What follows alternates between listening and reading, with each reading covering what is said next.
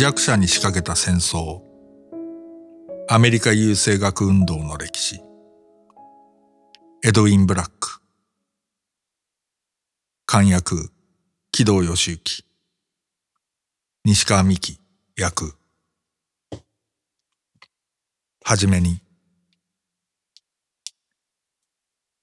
どんな本のページにもそこに潜む声がある。だがとりわけこの本はこの世に生まれなかったもの。その問いかけが誰の耳にも届かなかったもの。この世に存在することのなかった者たちの声を代弁している。20世紀に入って最初の60年の間、数十万人ものアメリカ人、その他、無数の人々が生殖によって家族を紡ぐことを許されなかった。彼らは、その家系、出身国、人種、あるいは宗教を理由に選別され、強制的に断種、不妊手術され、精神科病院に不当に送られ、大勢がそこで亡くなり、結婚を禁じられ、時には州当局により離婚までも強制された。アメリカでこの民族諸集団を一掃する戦いに加わったのは、銃を持った軍隊でも、末端のヘイト団体でもなかった。それどころか、この悪質で入念な戦争を遂行したのは、優生学と呼ばれる人種差別的な疑似科学運動のもとに結託した尊敬すべき大学教授や名門の諸大学、裕福な実業家や政府当局者だったのだ。その目的は、優れた北方人種を作ることだった。この作戦を着々と進めるために、学術の世界に広まったまやかしの説明と、無尽蔵とも言える企業の事前行為が結びつき、迫害を正当化する生物学的根拠が打ち立てられた。当て推量や噂話、歪曲された情報、多音節語の溢れる学会論絶の傲慢が混じり合ったもやのごときものを利用して、優生学運動はアメリカからその不適者を一掃すべく、この国の官僚と司法の基盤を徐々に築いていった。一般に IQ テストとして知られる誠しやかな知能テストが、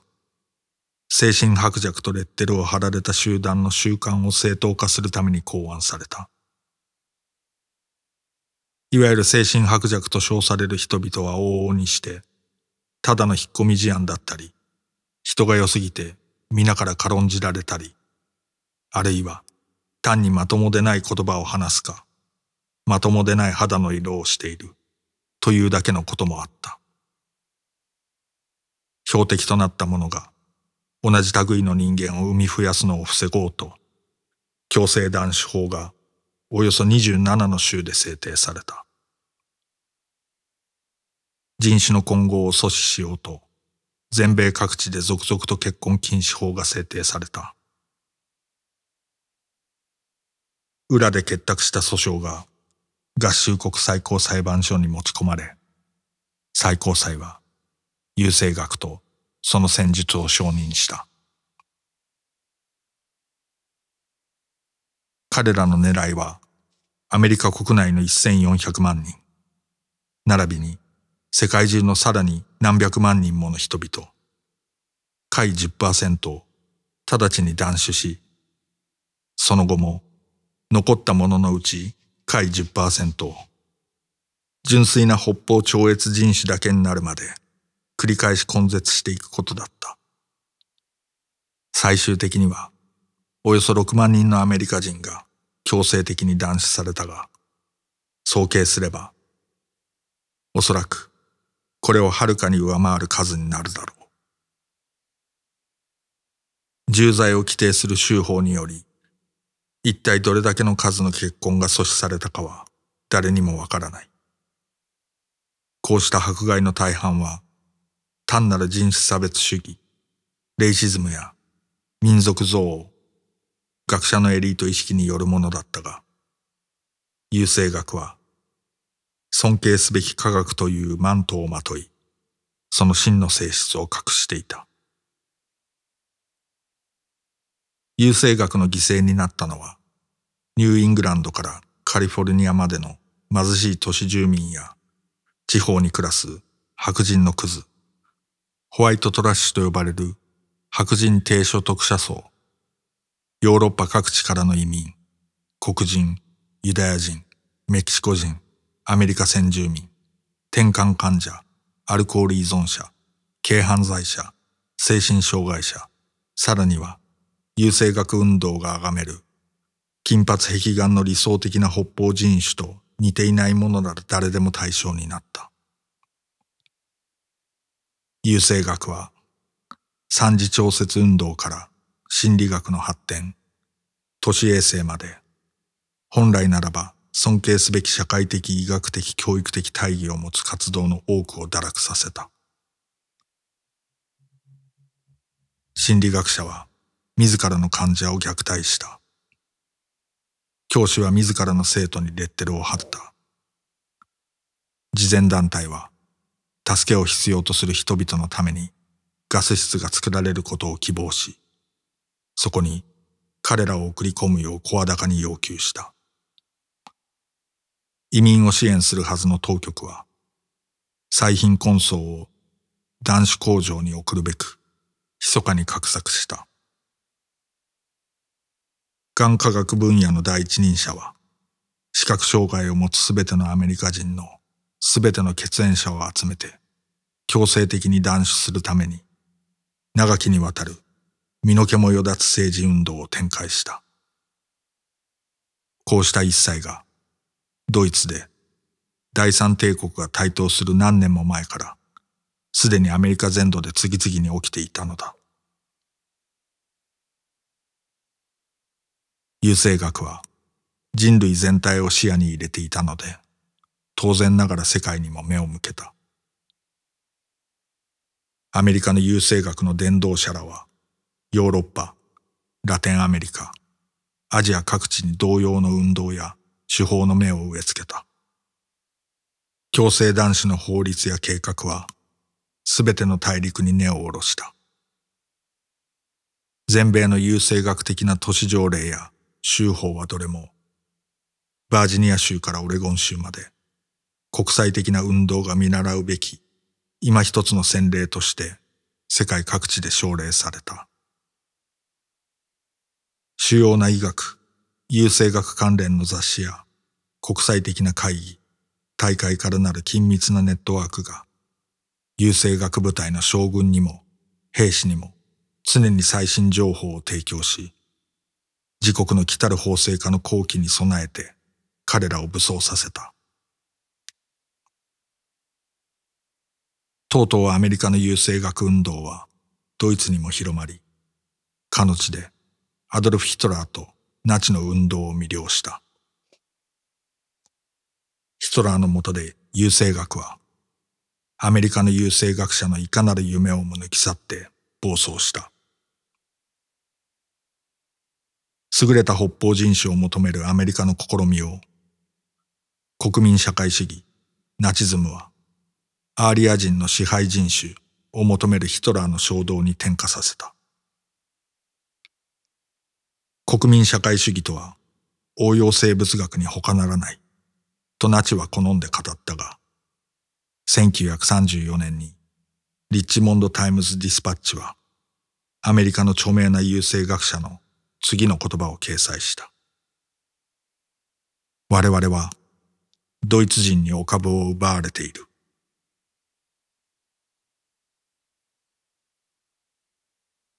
ナチの優生学は、その進展の速さでも残忍さでも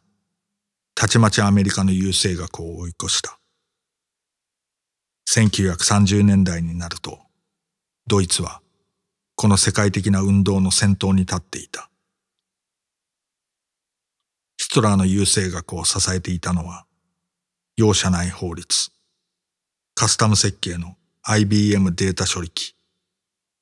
優生学的措置を支持する裁判所、集団断種措置、強制収容所、憎悪に満ちた生物学的反ユダヤ主義。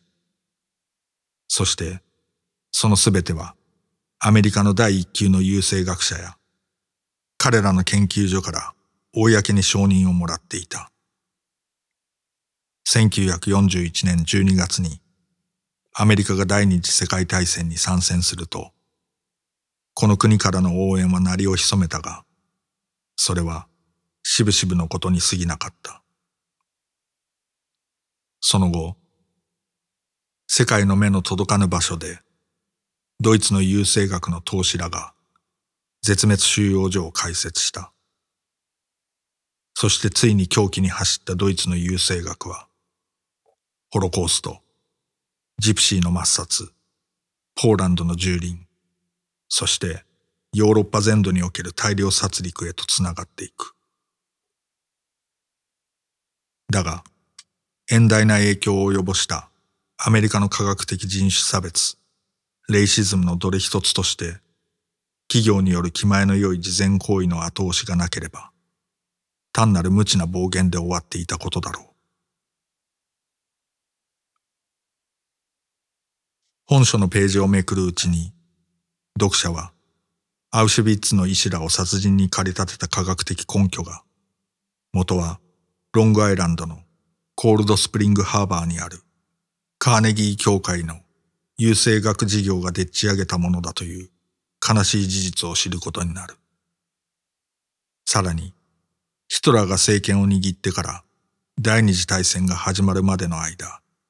コールドスプリングハーバーの組織を介して、カーネギー協会がナチ政権のために熱心に宣伝活動を行い、ナチ党の反ユダヤ映画を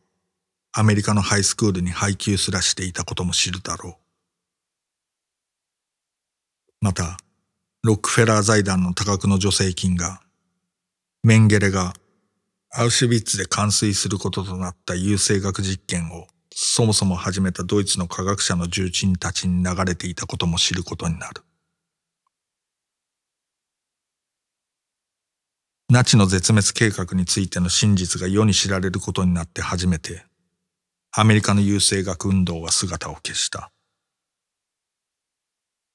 アメリカの優生学関連の施設は、慌ててその名を優生学から遺伝学に切り替えた。この新たな看板のもとに、優生学運動の残骸は変身を遂げ、現代の啓蒙的な人類遺伝学の革命が起こるのに一役買った。使う言葉も組織の名称も変わったが、ただし法律や物の考え方はそのまま残った。だからこそ、ニュルンベルク裁判が優生学の手法をジェノサイドであり、人道に対する罪だと断言した後も、数十年にわたってアメリカは変わらず強制断種を遂行し、優生学的に見て好ましからざる結婚を禁止し続けたのだ。冒頭でこの本はこの世に生まれいずることのなかった者の声を代弁すると書いた。本書はさらにヒトラー政権から逃れようとしながらも結局はカーネギー協会の露骨な人種差別主義の反移民活動のせいでアメリカへの入国ビザの発給を拒否された数十万人に上るユダヤ人難民の声をも代弁している。また、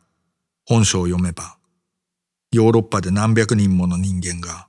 存在する価値のない劣った者とのレッテルを貼られたがために殺害されたことがわかるだろう。その分類方法は、カーネギー協会の出版物や学術研究施設で生み出され、ロックフェラー財団の研究助成金によって確かめられ、その正当性を IB リーグの名門大学の押しも押されぬ教授たちによって保証され、さらに鉄道王ハリマンの遺産から特別な計らいで資金提供を受けていた。優生学とは企業の事前行為が暴走したものに他ならなかったのだ。今日私たちは優生学的な差別に再び戻りかねない状況にある。ただし、今度は国旗の下でも、政治的信条の下でもない、人ゲノム科学や企業のグローバル化がもたらす差別である。人種的支配を謳う金切り声の宣言が、今や洗練された PR キャンペーンや特許権の保護にとって変わりつつある。優生学が一世紀をかけてもできなかったことを、新優生学、ニュージェニクスなら一世代のうちに操作できるかもしれない。権力を持つ富裕層がすでに定めつつある新たな遺伝的境界の誰がどちら側に入るのかを近いうちに全能のドルが決めるかもしれない。私たちが新たな生物学の地平を目指して突き進む中、自分たちの優生学の歴史に向き合うことは、来たる新優生学、ニュージェニクスの謎に満ちた未来と向き合う助けとなるだろう。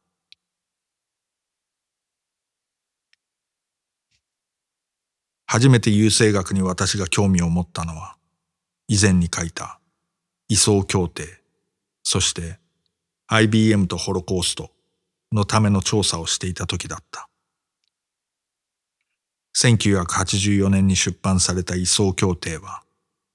世界中に吹き荒れた反ナチのボイコットについて記録したもので、そこにはアメリカの諸団体が医学研究に資金提供するのを阻止しようとした激しい抵抗運動も含まれた。当時は、慈善活動に積極的なアメリカ企業にとって、ナチの医学的研究がなぜそれほどまでに重要だったのかが理解できなかった。優生学的な視野が私には欠けていたのだ。その後2000年になって IBM とホロコースト、ドイツの優生学的な制度を自動化、オートメーションする上で、IBM が果たした役割を暴露したのための調査をするうちに、ようやく優生学が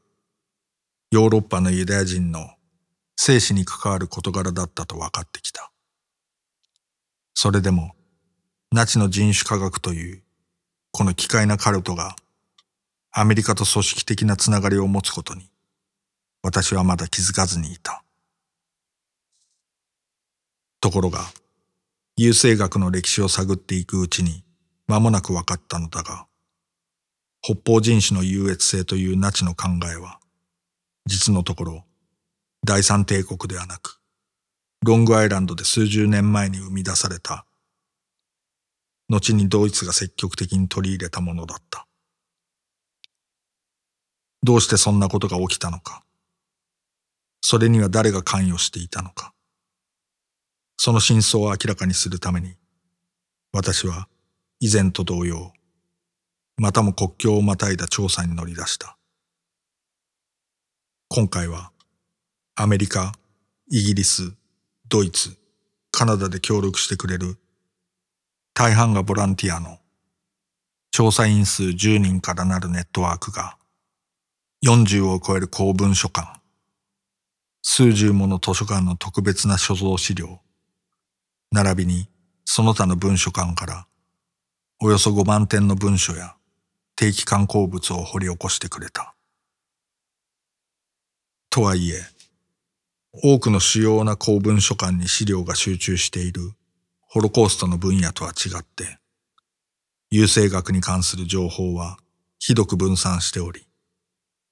地方にある数多くの特定分野専門の図書館や文書館の奥深くに埋もれていた。アメリカだけでも私のチームは調査のためにフィラデルフィアにあるアメリカ哲学協会の所蔵資料、ロングアイランドのコールドスプリングハーバー研究所、ミズーリ州北東部にあるトルーマン州立大学、アパラチア地方の諸州にあるあまり知られていない数多くのコミュニティカレッジ。さらに長いリストができるほどの州の公文書館。軍の歴史文書、私文書や定期観光物が保管されている施設の資料室に出向くことになった。また、家族計画財団が維持するもののような数々の小規模な施設図書館や文書館でも私は多くの時間を過ごした。さらに、ロックフェラー財団やカーネギー協会の記録も私たちは調べてみた。アメリカには重要と思える図書館や文書館がおそらく200ほどもあり、そのうちの多くは地方の図書館や大学の特別な収蔵資料並びにマニスクリプト部門である。優生学的措置は地方レベルで施行されていたため、どの州にも重要な優生学関連文書を所蔵する施設がおそらく3から5カ所はあるだろう。アメリカ全体でそのうちの数十カ所しか私は行くことができなかった。もっと多くの調査が必要であり、アメリカの調査員は今後10年にわたって必ずや情報を探し続けてくれるに違いない。イギリスで私が訪れたのは大英図書館、ウェルカム図書館、ロンドン大学ユニバーシティカレッジ、ロンドン公文書館、その他主要な図書館や文書館である。これらの施設では、イギリスの優生学運動に関する情報が得られただけでなく、アメリカの所蔵資料では見つからなかった米国の優生学団体との通信のコピーも入手できた。例えば、かなり以前にアメリカの記録から取り除かれていた耳障りな宣伝パンフレットがイギリスの記録の中に今もちゃんと保管されている。ドイツとアメリカの諸派は緊密に協力していたことから、ドイツの図書館や文書館では、ドイツの人種衛生学がアメリカの計画を見習いながら発展してきた経緯が明確に追跡できた。さらに重要なのは、アメリカとドイツの運動は対になって機能していたため、その上層部が互いに得意げに語り合い、年がら年中情報交換していたことだ。したがって、第三帝国時代の証拠文書を調べることで、アメリカの記録についても多くを学ぶことができた。例えば、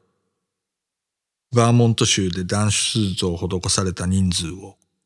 調査員はこの州で入手できずにいたが、ナチの組織の記録からこの情報が簡単に手に入った。さらに、世に埋もれたナチの医学文献からアメリカのパートナーをナチがいかによく理解していたかが見て取れる。ナチの優生学についての膨大な記録を探るため、私のプロジェクトは、ベルリンとコブレンツにあるドイツ連邦公文書館、ベルリンのマックス・プランク研究所、ハイデルベルク大学、さらにはドイツ国内の多くの図書館や文書館へと向かうことになった。この作業が終わった時には、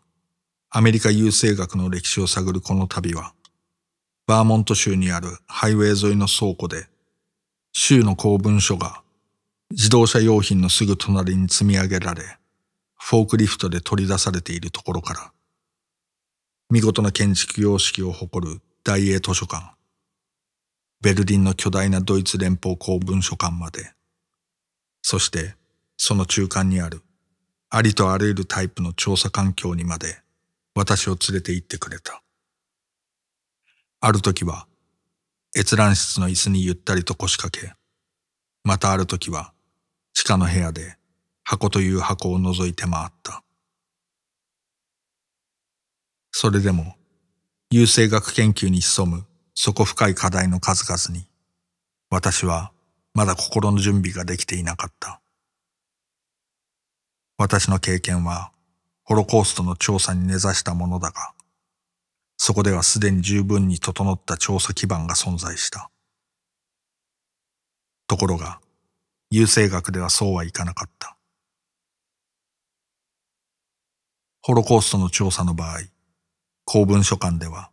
文章を無制限に迅速に連写できるよう便宜を図ってくれる。ロンドン公文書館は数時間のうちにコピーを作成してくれる。ワシントン DC の国立公文書館では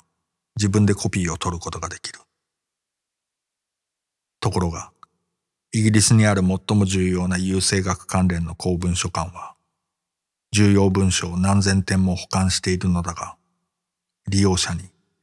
年間100枚のコピーしか許可していない。また、アメリカ最大の優生学関連の公文書館は、その無数の所蔵資料の中に、膨大な点数の文書を収容しているが、調査員たちに年間わずか400枚のコピーしか許可してくれない。こうした公文書館の人員不足でてんてこまいのコピー担当部署では、コピーを取るのに三四週間を要することも珍しくなかった。ある文書館では、たった10ページの文章をコピーするのに3ヶ月待ってほしいと言われた。幸いにも、こうした施設には5人から10人の調査員からなるチームを派遣することで、また、この大掛かりなプロジェクトに常に協力してくれたアーキビストの方々が寛大で不可欠な柔軟性を見せてくれたおかげで、私はこうした制限をくぐり抜けることができた。彼らの特別な尽力と寛大な心があればこそ、私は一つの施設から五千枚ものコピーを、それも割と迅速に調達できた。おかげでこのトピックについて全体像をつかむことができ、この仕事を何年も短縮することができた。もう一つ私が直面した大きな障害は、州の公文書館でも私的な文書館でもあったことだが、多くのアーキビストが虚偽の主張をしたことだった。彼らによれば、優生学運動によって断種された人々、施設に収監された人々、それ以外の別の処理をされた人々の記録は、どういうわけだか、50年から100年も前に遡って有効とされる、医者と患者間の守秘義務のもとに保護されるというのだ。それは、この犯罪を立派な行為でもあるかのごとく見せかけようとするまやかしに過ぎない。こんな制限を撤廃するための法律が必要だ。こうした記録が医学的処置、ナチドイツで行われたものであろうと、アメリカで行われたものであろうと、に対する守秘義務によって保護されるなどという、いかなるアーキビストの主張も、調査員は誰一人受け入れてはならない。優生学運動によって迫害された人々は患者ではない。被害者だ。そこには医師と患者間のいかなる関係も成立していなかった。優生学の罠にかけられた不幸な人々の大半は、医師のふりをした動物育種家や生物学者、人類学者、人種学者、役人らによって騙されて、彼らの手中に落ちたのだ。メンゲレの犠牲になった人々は患者ではなかった。それは優生学というインチキ科学に捕まったアメリカの人々も同じである。こうした理由を根拠に、当初、私は資料の提供を拒まれることもあった。だが、幸いこの報道記者というものは、ノーと言われた時にこそエンジンがかかる。そこで私は記録の完全な利用を要求し、それが叶った時は感謝した。キャリーバッグの悪名高き断種措置にまつわる資料を入手した最初の人間になるのを私に許してくれたバージニア州に拍手を送りたい。この資料のコピーは今、私のオフィスにある。このプロジェクトはグローバルな視座に立つものであったため、多くの都市で熱心な調査員たちが資料を探し回ることになり、悪夢のごとき後方支援の必要が生じた。何ヶ月もの間、私は交通整理の警察官、編集長、そしてトラベルコーディネーターの役目を果たしながら、大西洋の両側で手がかりを追うために調査員たちを派遣した。あるチームがバージニア州の丘陵で産地の住人にインタビューをしている同じ日に別のチームはカリフォルニア州で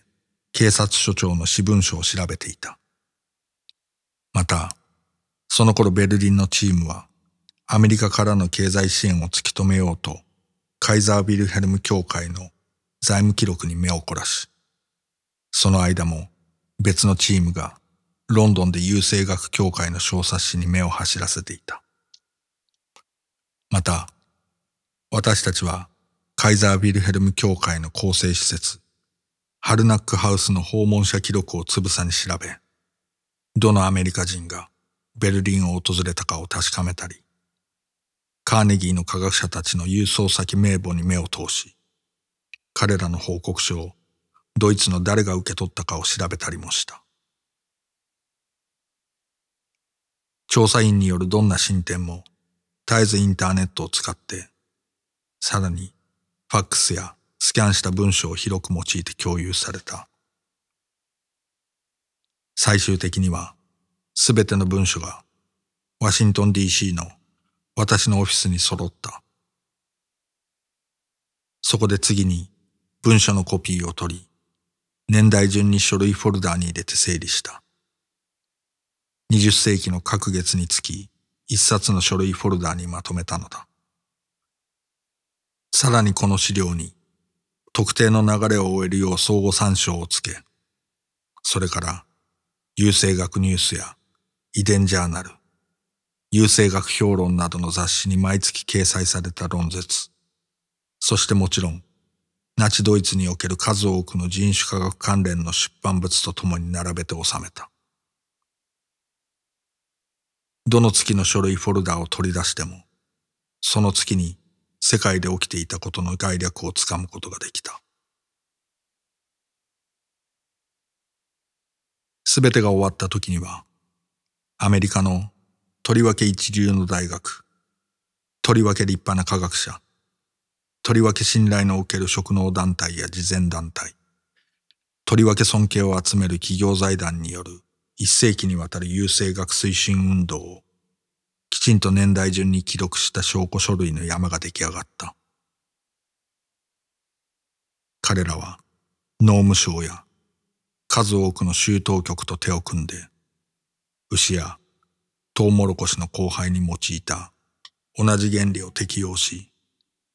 北方人種という新たな人種を生み出そうと試みた。こうした組織や個人の名前は、まさにアメリカにおける権力と名声を代表するものだ。カーネギー協会、ロックフェラー財団、ハリマン鉄道財団、ハーバード大学、プリンストン大学、イェール大学、スタンフォード大学、米国医師会、マーガレット・サンガー、オリバー・ウェンデル・ホームズ、ロバート・ヤーキーズ、ウッドロー・ウィルソン、アメリカ自然史博物館、アメリカ遺伝学協会、さらにはあまり知られていないバージニア州人口統計局から米国国務省まで政府機関がぞろぞろと名を連ねている。次に待っていたのは資料に基づく粘り強い裏付け作業だった。あらゆる事実やその断片とコンテクストは根拠となるモノクロ文書で照合された。ファクトチェックを担当したチームは、議論好きで重箱の隅をつつくタイプの人たちで、彼らが厳しい各段階の検証方式を用いて、二重、三重のチェックを行った。そうしてようやくできた走行を今度はアメリカ、ドイツ、イギリス、ポーランドのこの分野で知られた専門家に提出し、一行一行のチェックをお願いした。結果として、数百もの客中一つ一つにつき、それを裏付ける証拠書類を入れた一冊のフォルダができた。集めたすべての情報が正確であることを期するために、私たちは他の多くの学者の仕事についてもその裏付けとなる記録をチェックし、検証することにした。彼らの手持ちの資料から証拠書類を提供してくれるようお願いすることも珍しくなかった。言い換えれば、自分の本の裏付けを取っただけでなく、他の人の仕事も同様に確認したというわけだ。著者の大半は快く応じてくれて、自分の資料のコピーを進んでファックスで送ってくれたり、その情報をどこで見つけたらいいかをきちんと説明してくれたりした。とはいえ、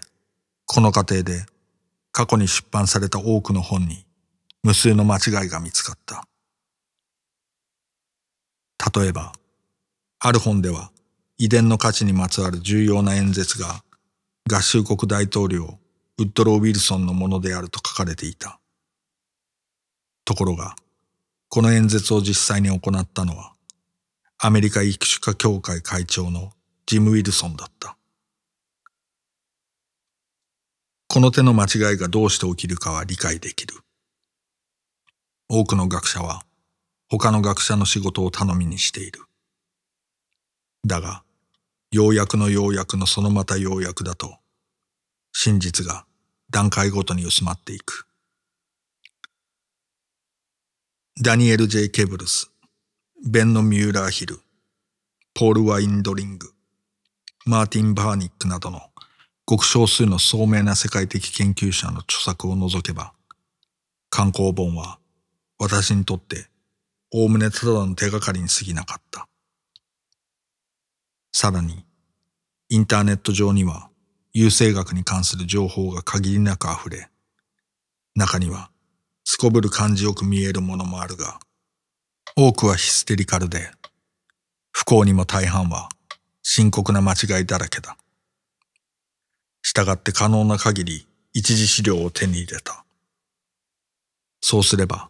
おそらく事実であろうことを自分で確認できるからだ。調査が終わった段階で、私は集めた情報の半分足らずでも、この本をまとめることができると気がついた。早い話が、本書の21ある章の一つ一つについて、独立した一冊の本が書けるほど情報を集めていたのだ。どの情報を含めるかを選別するのは辛い作業だった。だが、ここに来て全米の多くのジャーナリストが優生学について積極的に調べており、この分野は、時期にホロコーストやアメリカの奴隷制度の研究と同じくらい多様化した広範なものになるに違いない。各州につき一冊の本が書けるだろうし、その筆頭はアメリカで最も積極的に優生学を取り入れたカリフォルニアだ。さらに重要な役割を果たした人物たちの評伝も書かれるべきだ。ドイツとパイオニア基金やロックフェラー財団、カーネギー協会並びに数多くの州当局者とのつながりを徹底的に調査してもらえればありがたい。シカゴ地方裁判所の役割についてもさらに深く調べなければならない。2001年に私がこのプロジェクトを始めた時には、世間の多くの人は、優生学について気にもかけていなかった。それどころか、本書のタイトルに優生学という言葉を入れることを、私の出版社はしばらくの間嫌がりさえした。だがその実、このトピックは過去数十年にわたり、生物学から教育まで多様な分野のすこぶる有能な研究者や学者によって探求されてきた。彼らの大半は寛大で協力的だったが、それでも驚くことに、自らの情報を厳重に守りたがった者も少なくなかった。そうした著者の一人は、優生学について新しい本を出す必要があるとは思えないと私に語った。些細な違いがどれほどあるかにもよりますが、と彼女はいささか不機嫌そうに言った。別の教授は、自分の専門分野の質問にいくつか答える代わりに金銭を要求してきて私を仰天させた。私は歴史的な調査を35年にわたり続けてきたが、そんな要求に出くわしたのは全く初めてのことだ。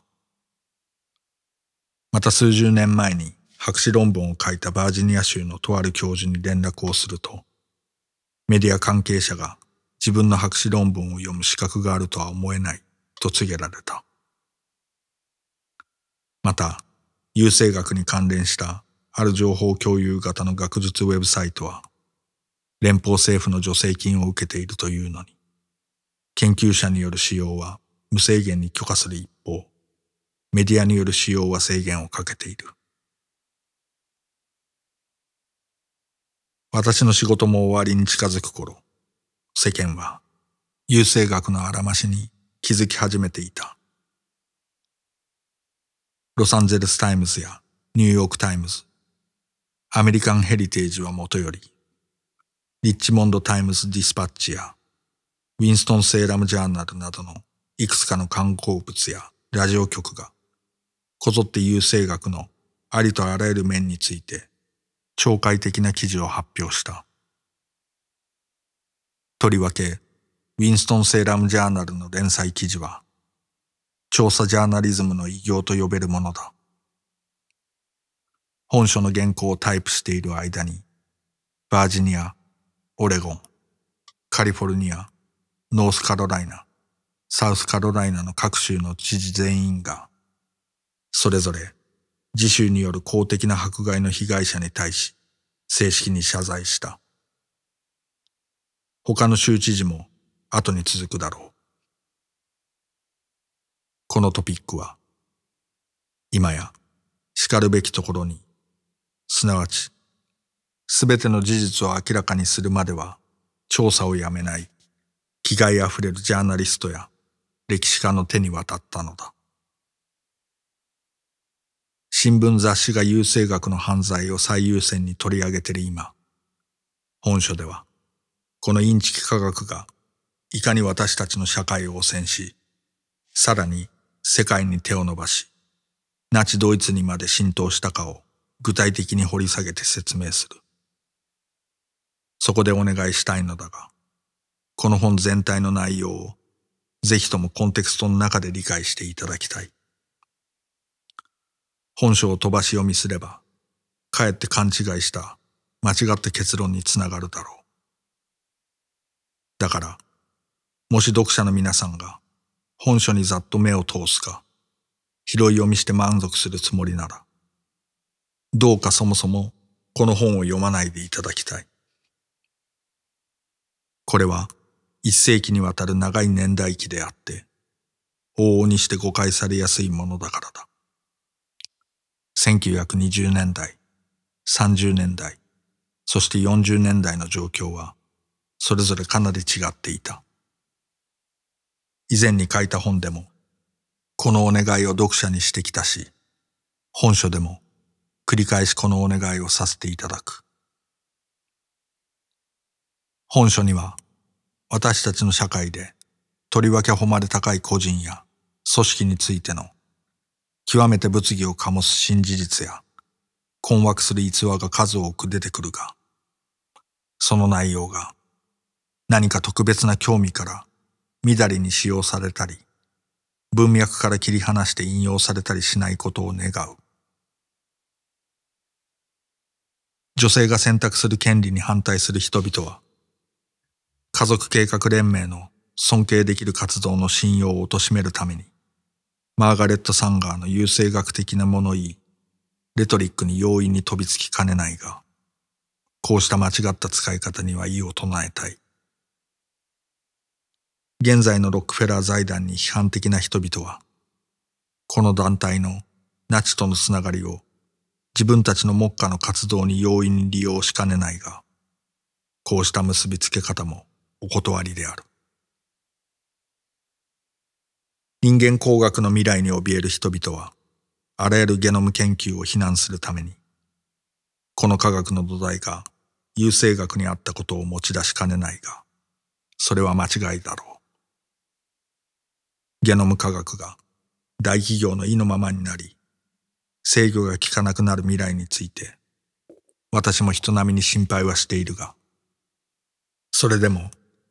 人類が病気と戦うために役立つあらゆる遺伝学の前進が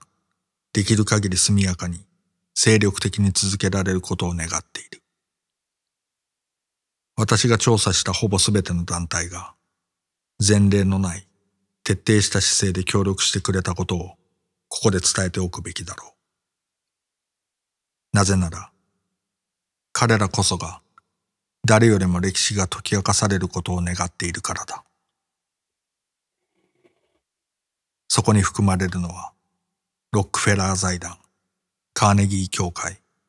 コールドスプリングハーバー研究所、そしてカイザー・ビルヘルム協会の後を継いだマックス・プランク研究所である。すべての団体が私に資料への無制限の利用を許可し、惜しみなく手を貸してくれた。自らの過去を世に知ってもらうべく、懸命に協力してくれた、これらのすべての団体を称賛しなければならない。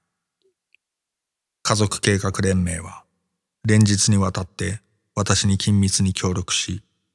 文章を探してファックスで送ってくれて、ありのままの真実に常に関心を示してくれた。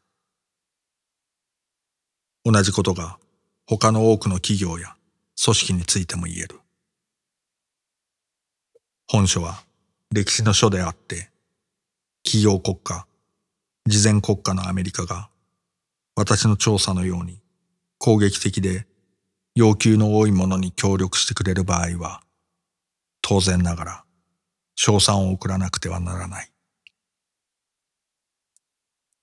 ところが、世界各地で私が連絡を取った多くの教会や企業、組織や政府機関のうち、唯一私の仕事を滞らせたものがあった。IBM である。私は IBM に文書の閲覧を申し込んだが、拒否された。こうした妨害を受けながらも、私はナチドイツで SS が用いた人種を特定するパンチカードが、実はヒトラーが権力を握る数年前にカーネギー協会のために開発されたものに由来することを証明してみせた。このプロジェクトは長くて骨の折れる旅だったが、私にとって胸の高鳴る旅でもあった。この旅は、最も聡明な頭脳の最も暗い面に私を誘い、なぜアメリカが自分たちの理想とする国になるために、これほど長く苦労しているのか、その理由の一つを明かしてくれた。道のりはまだまだ遠い。今一度私は問いたい。進歩的な社会でなぜこのようなことが起きたのか。集めた証拠資料の何千枚ものページに目を通し2年近くも昼夜この問いに思いを巡らせた末それはただ一つの言葉に帰結するのだと私は気がついた。それはエリートたちの自己正当化や自己証明以上のものであり権力や影響力が偏見と手を結ぶこと以上に私たちの誰をも堕落させるもの。すなわち傲慢であった。